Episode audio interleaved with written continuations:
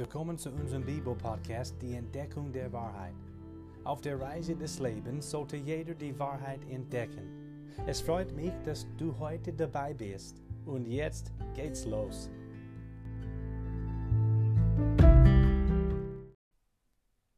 Herzlich willkommen zu unserem Bibel-Podcast, die Entdeckung der Wahrheit.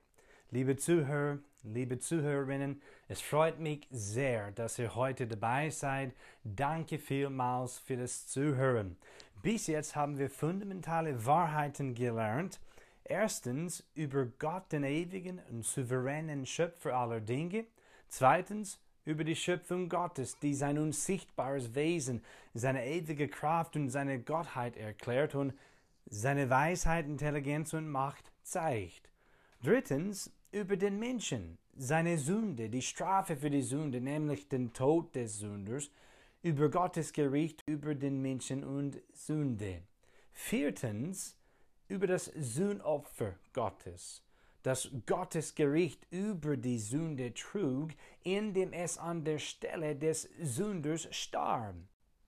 Ein schuldloses und stellvertretendes Opfer war und ist immer noch die Lösung Gottes des Sündenproblems des Menschen. Das heißt, es ist Gottes Methode und Mittel dazu, Errettung für Sünder zu beschaffen.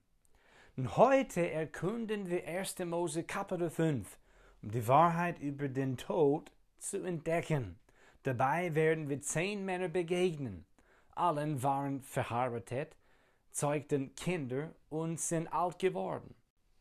An dieser Stelle tritt aber ein staunenswerter und übernatürlicher Unterschied auf. Einer von den zehn Männern ist nicht gestorben. Die anderen neun starben.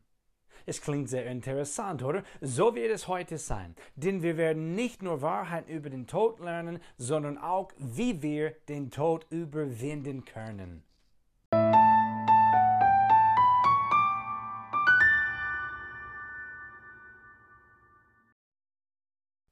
Bevor ich den Bibeltext vorlese, definiere ich kurz den Tod. Was bedeutet der Tod?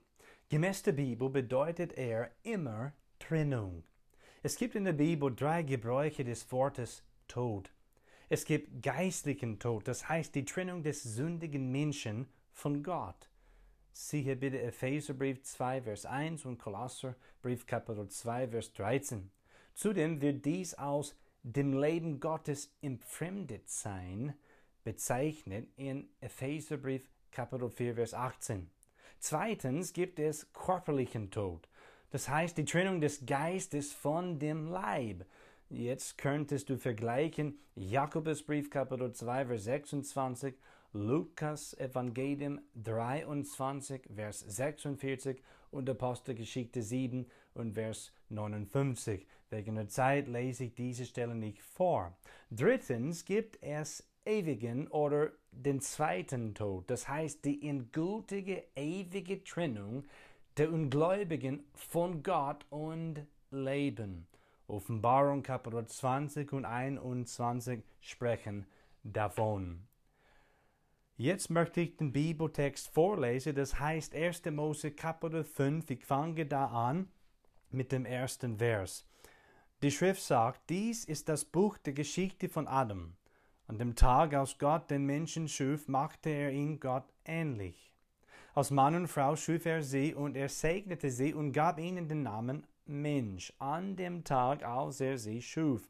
Und Adam war 130 Jahre alt, als er einen Sohn zeugte, ihm selbst gleich, nach seinem Bild, und er nannte ihn Seth. Und die Lebenszeit Adams, nachdem er den Seth gezeugt hatte, betrug 800 Jahre und er zeugte Söhne und Töchter. Und die ganze Lebenszeit Adams betrug 930 Jahre und er starb.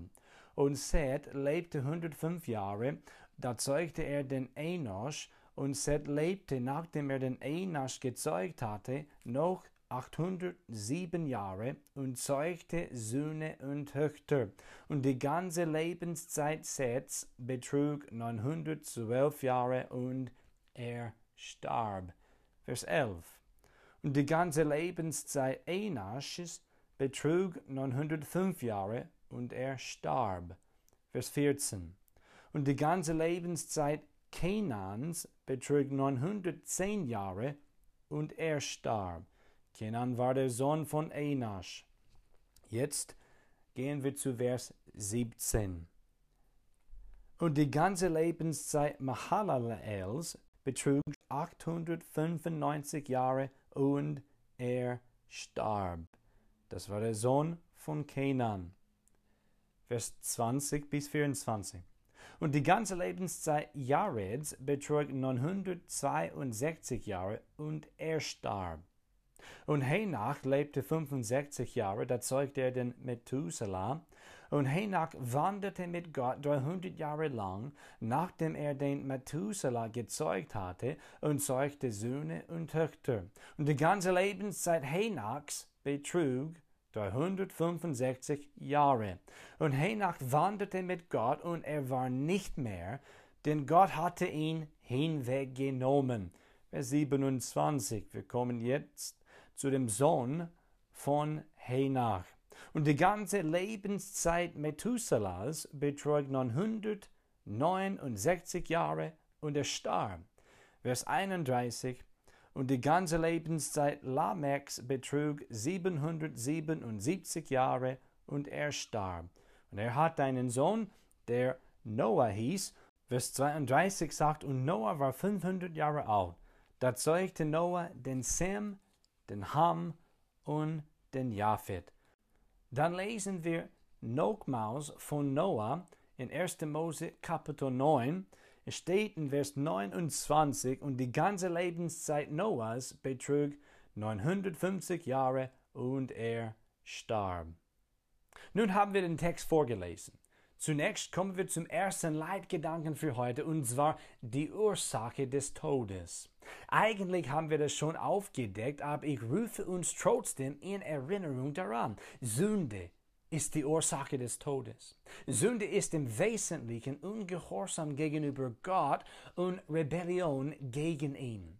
Römer 5, Vers 12 und Vers 18 sowie 1. Johannes 3, Vers 4 machen das deutlich. Der Mensch selbst bewirkte den Tod, indem er sich entschied, Gott nicht zu gehorchen. Der Tod ist die Strafe für die Sünde des Menschen. 1. Mose 2, Vers 6 und Vers 17 legen das offen. Dort lesen wir, und Gott der Herr gebot dem Menschen und sprach, von jedem Baum des Gartens darfst du nach Belieben essen, aber von dem Baum der Erkenntnis des Guten und des Bösen sollst du nicht essen, denn an dem Tag, da du davon isst, musst du gewisslich sterben. Andere Bibelstellen begründen, dass der Tod die Strafe für Sünde ist. Zum Beispiel steht es in Hesekiel 18, Vers 4, die Seele, die sündigt, soll sterben. Wir stellen fest, Sünde ist die Ursache des Todes. Bestimmt ist der Tod die Folge der Sünde.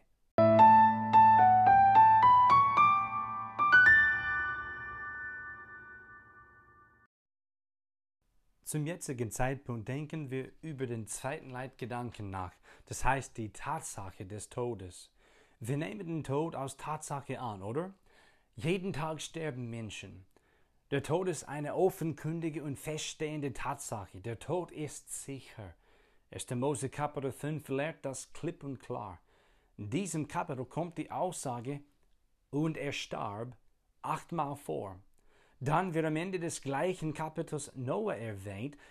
Es wird über ihn in 1. Mose Kapitel 9 gesagt, dass er auch starb. Die Bibel lehrt, dass es den Menschen bestimmt ist, einmal zu sterben. Vergleiche bitte Hebräer 9, Vers 27. Und die Bibel sagt auch in Prediger 8, Vers 8, kein Mensch hat Macht über den Wind, dass er den Wind zurückhalten könnte, so gebietet auch keiner über den Tag des Todes. Menschen ignorieren den Tod. Sie versuchen vor dem Tod wegzulaufen, aber der Tod kommt zu jedem von uns. Durch Wissenschaft, Medizin, Religion und viele andere Dinge strebt der Mensch danach, dem Tod zu entgehen. Aber der ist eine unwiderlegbare Tatsache, eine unvermeidliche Realität und ein unumkehrbares Geschehnis. Ganz direkt formuliert heißt es, wir könnten jeden Augenblick sterben. Man sagt, weltweit gibt es zwei Todesfälle pro Sekunde. Aus unserem heutigen Bibeltext alleine sehen wir mehrere Beispiele. Adam lebte 930 Jahre und er starb. Sein Sohn Seth lebte 912 Jahre und er starb. Enasch 905 Jahre und er starb. Kenan 910 Jahre und er starb. Mahalalel 895 Jahre und er starb. Jared 962 Jahre und er starb. Methuselah 969 Jahre und er starb. Lamech 777 Jahre und er starb. Noah 950 Jahre und er starb. Hast du bemerkt, wie lange diese Menschen gelebt haben? Im Laufe der Zeit hat das sich aber geändert. Abraham wird in der Bibel zum ersten Mal in 1. Mose 11, Vers 26 erwähnt. Seine Geburt geschah circa 1950 vor Christus. Laut 1. Mose 11, Vers 32 starb Terach, der Vater von Abraham, mit nur 205 Jahren. Und die Zahl der Lebensjahre von Abraham ist 175 Jahre. 1. Mose 25, Vers 7 berichtet davon. Und Gott teilt uns die Lebenserwartung, die noch heute gilt, in Psalm 90, Vers 10 mit. Und da lesen wir, unser Leben wird 70 Jahre und wenn es hochkommt, so sind es 80 Jahre. Und worauf man stolz ist, das war Mühsal und Nichtigkeit, denn schnell enthält es und wir fliegen dahin. Diese Lebenserwartung ist dem Menschen jedoch nicht versprochen, denn Sprüche 27, Vers 1 sagt, rühme dich nicht des morgigen Tages, denn du weißt nicht, was ein einziger Tag bringen kann. Auch ist Jakobus 4, Vers 14 zutreffend, wo wir lesen, und doch wisst ihr nicht, was morgen sein wird. Denn was ist euer Leben? Es ist doch nur ein Dunst, der eine kleine Zeit sichtbar ist, danach aber verschwindet er. Wahrhaftig ist der Tod sicher. Menschen leben und Menschen sterben. Aber ein Mann, der siebte von Adam, entging dem Tod. Was hat den Unterschied in seinem Leben gemacht? Das finden wir gleich heraus.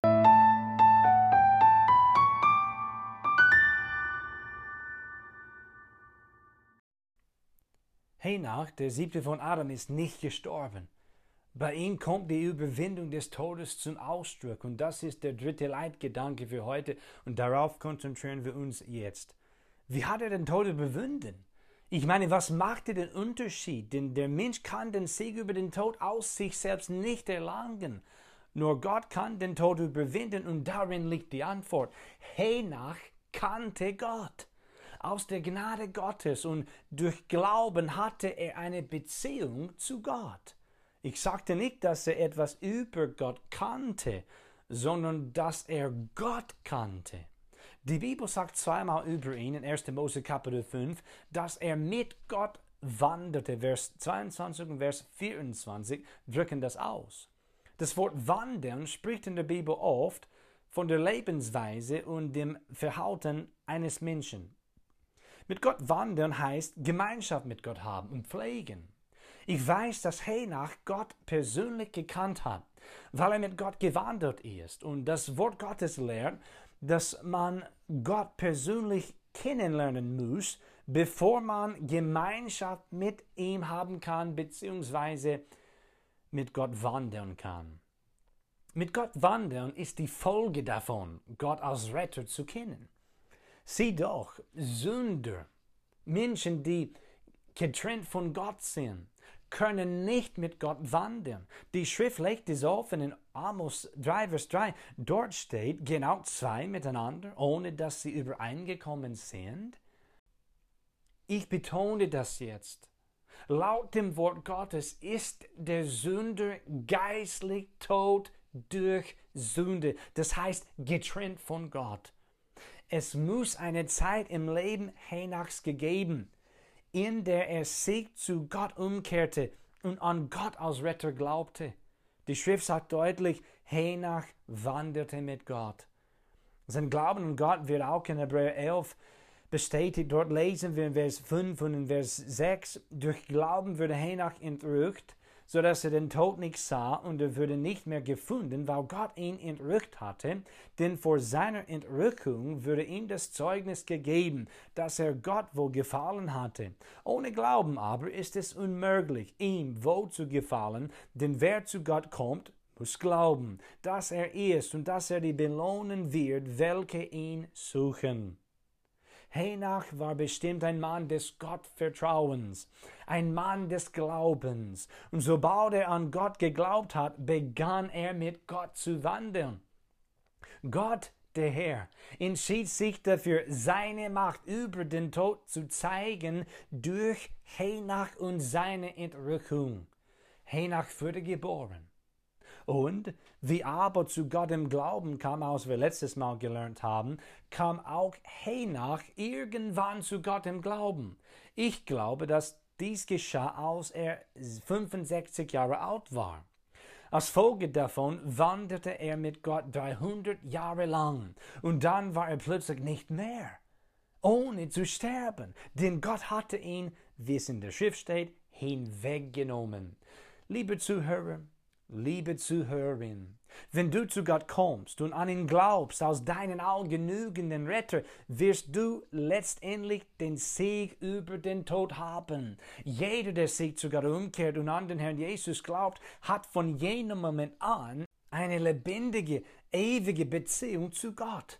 Jesus hat unsere Sündenschuld völlig bezahlt, indem er für uns gestorben ist und sein Blut vergießen ließ. Dann wird er begraben aber er ist auferstanden und er lebt heute. Auch Gläubigen werden vielleicht noch körperlich sterben, aber sie sind nicht mehr geistlich tot und werden nie, nie und nimmer den ewigen Tod im Feuersee erleiden, weil sie Gottes Leben haben, das heißt ewiges Leben haben. In Johannes 11, Vers 25 und 26 sagte Herr Jesus folgendes, Ich bin die Auferstehung und das Leben. Wer an mich glaubt, wird leben, auch wenn er stirbt. Und jeder, der lebt und an mich glaubt, wird in Ewigkeit nicht sterben. Glaubst du das? Jesus hat damals diese Worte und diese Frage zu einer Frau namens Martha gesagt. Aber seine Worte betreffen dich auch. Willst du an den Herrn Jesus glauben? Er starb für deine Sünden an deiner Stelle und er ist auferstanden. Durch ihn kannst du sicher sein, dass du niemals den ewigen Tod sehen wirst. Komm zu Gott heute. Setze bitte dein ganzes Vertrauen auf Jesus Christus allein.